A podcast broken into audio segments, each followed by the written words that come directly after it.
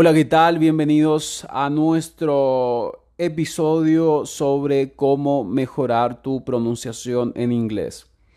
Entonces, durante las siguientes sesiones voy a estar hablando sobre principios, principios que tienen que ver sobre cómo mejorar tu pronunciación en inglés.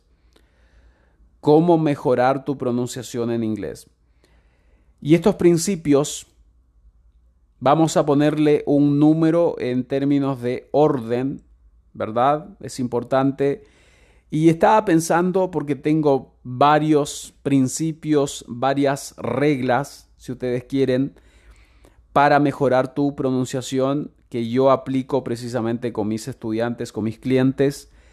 Y la primera sería, estaba pensando, porque ¿cuál, cuál es la primera? Si tuviera que hablar de la primera, ¿cuál es la más importante?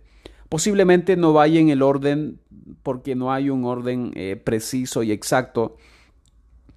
Pero sí te puedo dar, digamos, esta primera regla basada en cómo llegaban mis clientes eh, hacia mí. Muchos de ellos eh, venían y querían no, no necesariamente impresionar, pero sí había, digamos, este deseo como de poder expresar, como darme a entender, digamos, que porque ellos hablan de esa forma, yo los voy a considerar como que fluidos, como que están hablando inglés fluidamente. ¿Ok? Entonces, ¿cuál es esa regla? Te debes estar preguntando. ¿Cuál es esa primera regla, Ezequiel, que si yo aplico, inmediatamente se va a ver los resultados en la calidad de mi mensaje. Recuerden que la calidad de tu mensaje es lo que dices, la forma en cómo lo dices, cómo llega al que escucha. ¿Verdad? Entonces, ¿de qué estamos hablando este día? La regla se llama reduce la velocidad.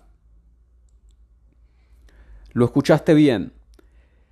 Uno de los problemas que tenemos en general, particularmente las personas que ya hemos aprendido inglés después de los 20 años, es que no hemos, no estamos dispuestos a reducir la velocidad. Pensamos, porque como escuchamos a los nativos hablar bastante rápido, pensamos que nosotros tenemos que hacer exactamente lo mismo. I want to do this. I want to do this today. Entonces tú escuchas esa frase y piensas, oh, tengo que repetir de la misma forma lo más rápido posible.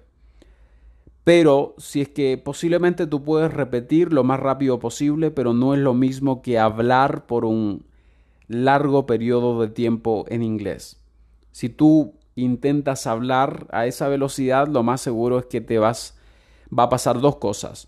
Número uno, puede que trabe tu eh, fluidez ¿verdad? Y esto se nota particularmente cuando tú quieres leer rápido e incluso cuando, cuando hablas rápido, porque después va a llegar un momento donde te vas a quedar en blanco en alguna palabra y no vas a saber qué decir. Entonces, esos silencios, esas pausas, son bastante incómodas en inglés. Entonces, la forma en cómo tú eh, evitas tantas pausas como sea posible es a través de la reducción de, la velocidad. O sea, yo sugiero que tú no te vayas en quinta, sino que vayas en tercera. ¿Te fijas? Hay que ir en tercera más o menos, que no es tan lento ni es muy rápido. Entonces hay que bajarle un par de cambios, bájele un par de cambios a su velocidad y créame que esto funciona. Yo lo aplico con mis, estudiantes y eso trae resultados. Inmediatamente vas a notar una mejoría en tu calidad, en la calidad del mensaje que estás proyectando.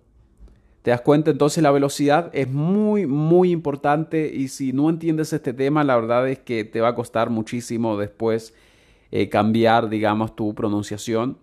Ah, tienes que recordar que si tú eres una persona adulta, tienes un procesador que es antiguo, los niños tienen un procesador nuevo, por lo tanto, por eso ellos, ¿verdad?, hablan mejor que nosotros. En general, el idioma, cuando nosotros aprendemos ya cuando somos adultos, Eh, tenemos ya un procesador antiguo, ya con patrones establecidos. Eh, hay algo que se llama el ego, el ego del acento. Es como que no quiero cambiar la forma en cómo yo diría un sonido similar. Por ejemplo, la I, digamos en inglés, la forma cuando uno dice beat, beat. Es ahí y hay otra un poquito más corta que es bet, bet. Entonces muchas veces el ego del acento nos dice, no, es que tú no puedes decirlo de esa forma porque tú en español ya dices beat y ese no es un proceso consciente, ¿ok? Entonces la mente se vuelve a la comodidad y no quiere salir de su zona de confort, pero obviamente estamos hablando de un nuevo sonido, si que tú dices beat a las dos palabras, beat y beat, claramente estás pronunciando mal.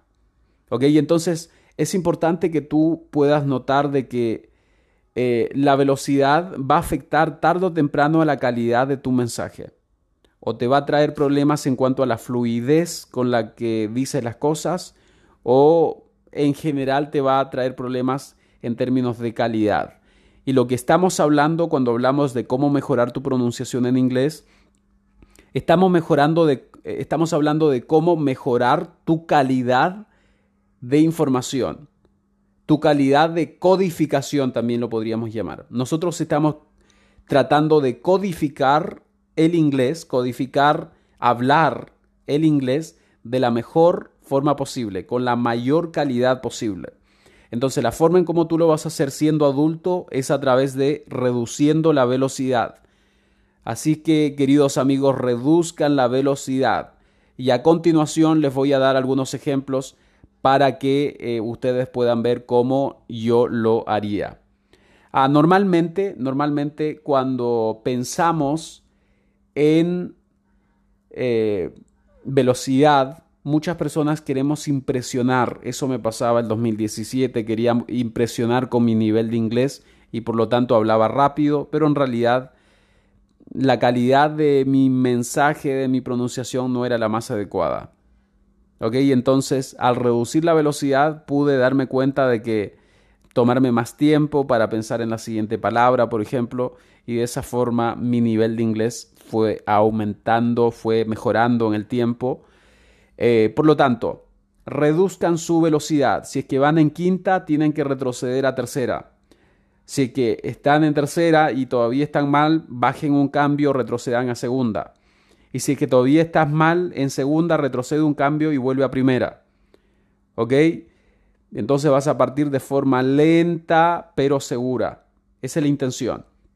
Después en el tiempo, cuando van pasando ya miles de, ah, de horas de estudio, claramente tu velocidad va a aumentar porque ya vas a tener más conocimiento sobre vocabulario y no solamente sobre vocabulario, sino que vas a eh, poder formar patrones de, eh, digamos, por ejemplo, pronunciar dos o tres palabras juntas, etcétera, y ahí, digamos, vamos aumentando la velocidad, nuestra calidad va eh, mejorando increíblemente también.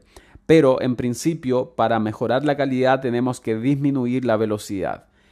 Ok, dicho eso, vamos a, voy a darte algunos ejemplos para que tú puedas ver cómo funciona esto. Tengo una oración acá que eh, empieza de la siguiente forma. Él llegó al aeropuerto dos horas antes del vuelo. Entonces, vamos a decirlo de la siguiente forma en inglés.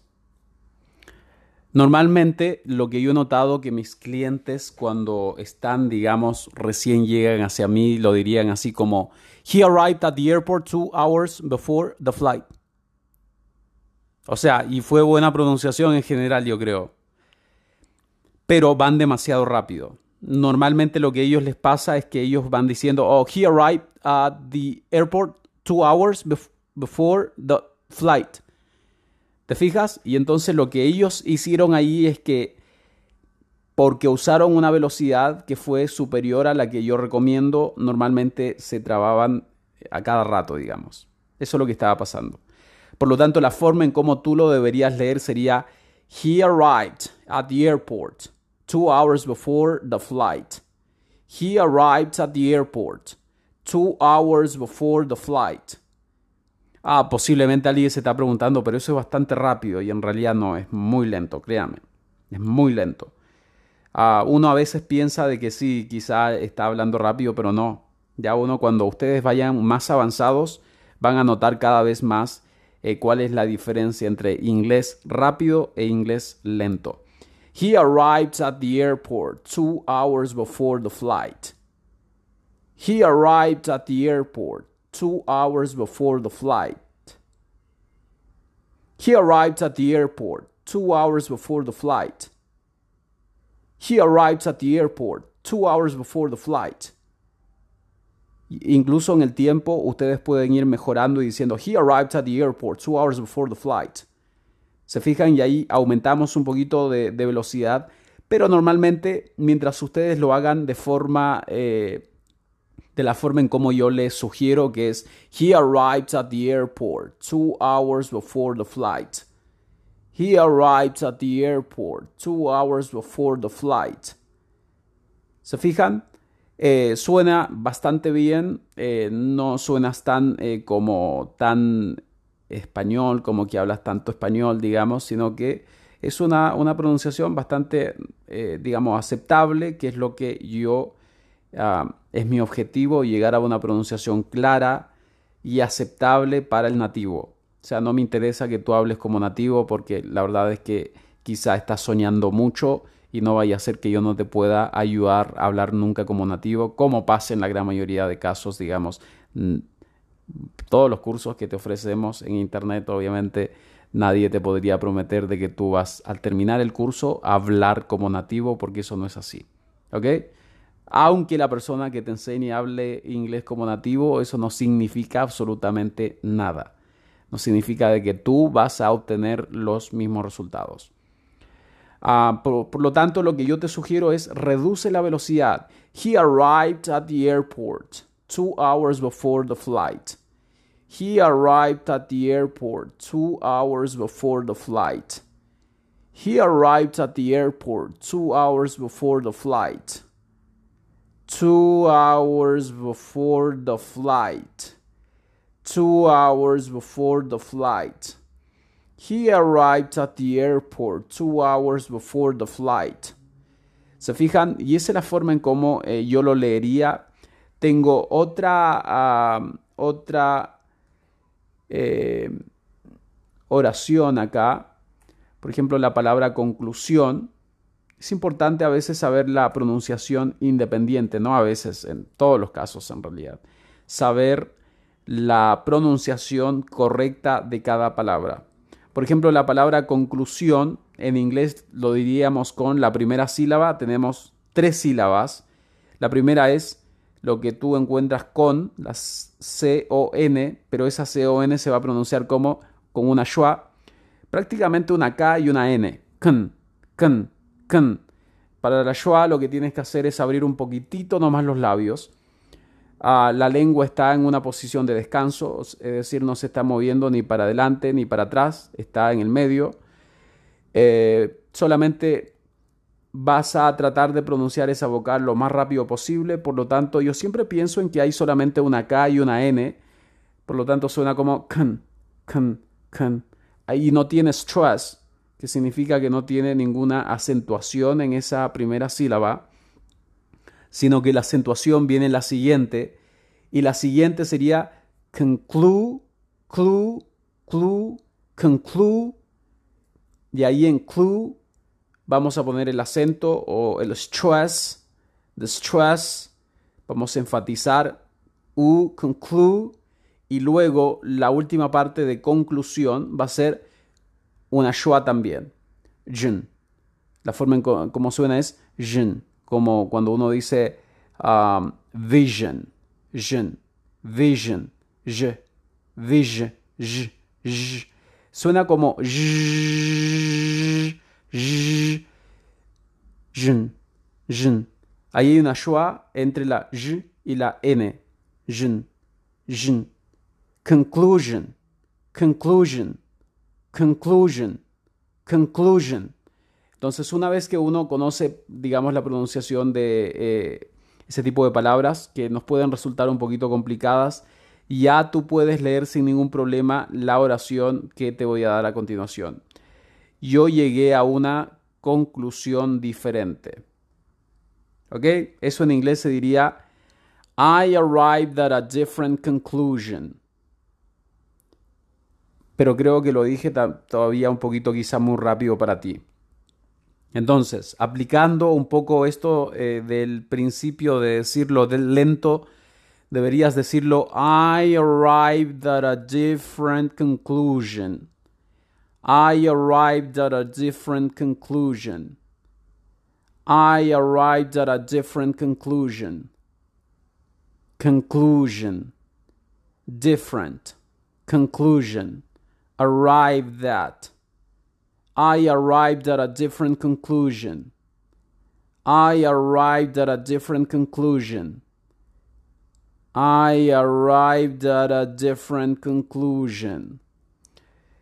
Eh, sirve bastante también este método de disminuir la velocidad cuando uno lee, precisamente porque puedes mejorar las transiciones entre las palabras. Tienes tiempo suficiente para pensar en la siguiente palabra y de esa forma no hacer tantas pausas.